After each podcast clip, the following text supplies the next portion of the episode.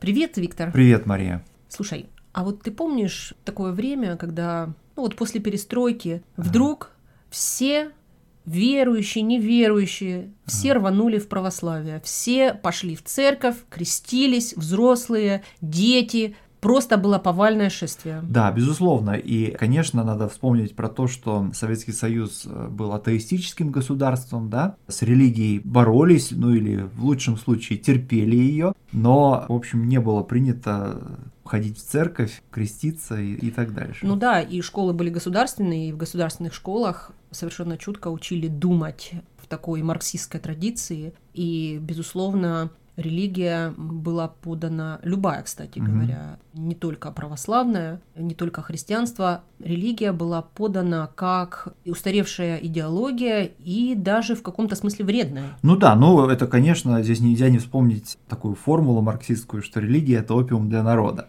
Советская пропаганда часто ее, естественно, употребляла. Но ты знаешь, вот при всем этом и я, и моя мама, и мои родители, они все были крещены сразу же после рождения. Но я думаю, что они это не афишировали.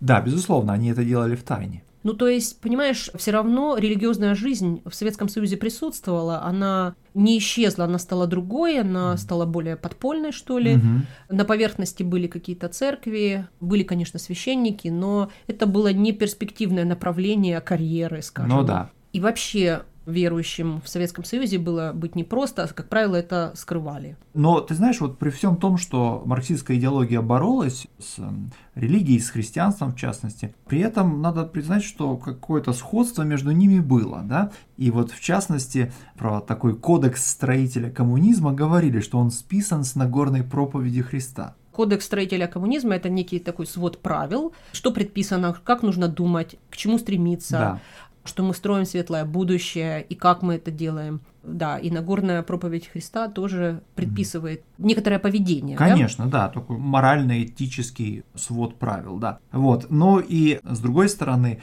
православие, оно впитало в себя очень много каких-то народных и, можно сказать, дохристианских и даже языческих каких-то практик, да, каких-то обрядов, э, верований. Смотри, получается так, вот что если мы смотрим на марксизм, да, то он все равно пропитан какими-то религиозными представлениями. И даже вот если мы возьмем слово спасибо, да, ну, обычное нейтральное слово, мы никакого значения не придаем ему в этом смысле религиозного, но оно изначально происходит от mm словосочетания «спаси Бог», да, и много других таких фраз, вот особенно междометий в атеистическом Советском Союзе присутствовало да. каждый день, да, о Господи, да, угу. когда говорят, что что-то случилось, да, угу. это не прекращалось. Да.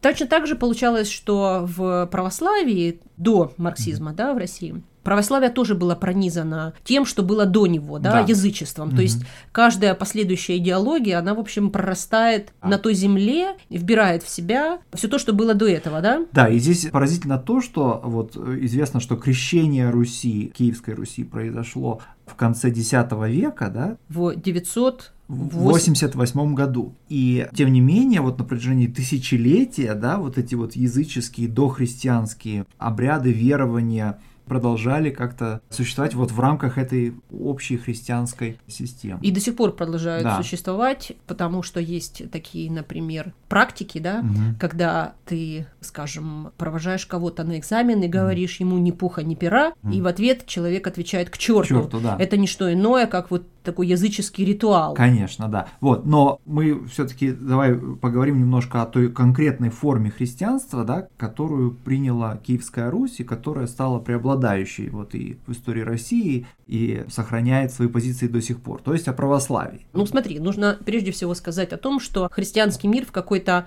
момент, но даже это был не момент, а, скажем, это был очень длительный процесс, раскололся на две большие части, на католичество и православие. И когда мы говорим раскол, мы представляем себе что-то очень конкретное, как что-то раскалывается, и мы видим конкретную трещину, но если мы говорим о христианстве, то это происходило веками. То есть, другими словами, ты говоришь, что если и был этот раскол, то он был процессом, а не событием. И здесь я с тобой абсолютно согласен, потому что действительно формальная дата раскола на католическую православную церковь это 1054 год, но этому предшествовало несколько столетий вот этого расхождения. Но прежде всего оно было связано с языковым фактором. Дело в том, что западно-христианский мир продолжал существовать на латыни, а восточно-христианский мир на греческом. И... Ну вот смотри, основой того, что ты говоришь, западно-христианский и восточно-христианский, mm-hmm. это все-таки была Римская империя. Когда мы говорим о христианстве в то время, мы говорим о поздней Римской империи, да, да. которая так географически делилась да. Да, на две части, но в итоге оказалось, что вот этот языковой барьер в итоге стал потом очень существенным, потому что люди стали меньше знать языки, да? Да, да, в какой-то момент просто-напросто количество людей, которые знали и греческий, и латынь, сильно сократилось.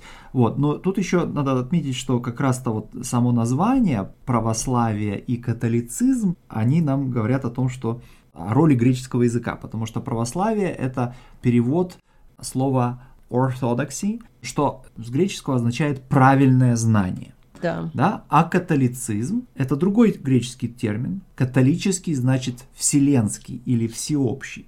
Но помимо языкового фактора я бы отметил, конечно же, еще и политический. Дело в том, что вот Римская империя распалась на две части, и Западная Римская империя, она рухнула в конце V века нашей эры, а Восточная Римская империя или Византия, она еще тысячу лет существовала. Смотри, и получилось, что католическая церковь со своей вот этой структурой, этот институт mm-hmm. католической церкви, остался, а государство в западной mm-hmm. части Римской империи рухнуло. А вот в этом одиночестве православие не оставалось, оно всегда было в паре с государством. Да, и поэтому, конечно же, такой политической роли, которую играла католическая церковь и конкретно папство в Западной Европе, православная церковь в Восточной Римской империи и в Восточной Европе никогда не имела. И епископ города Рима или римский папа, он, конечно, был совершенно вне конкуренции.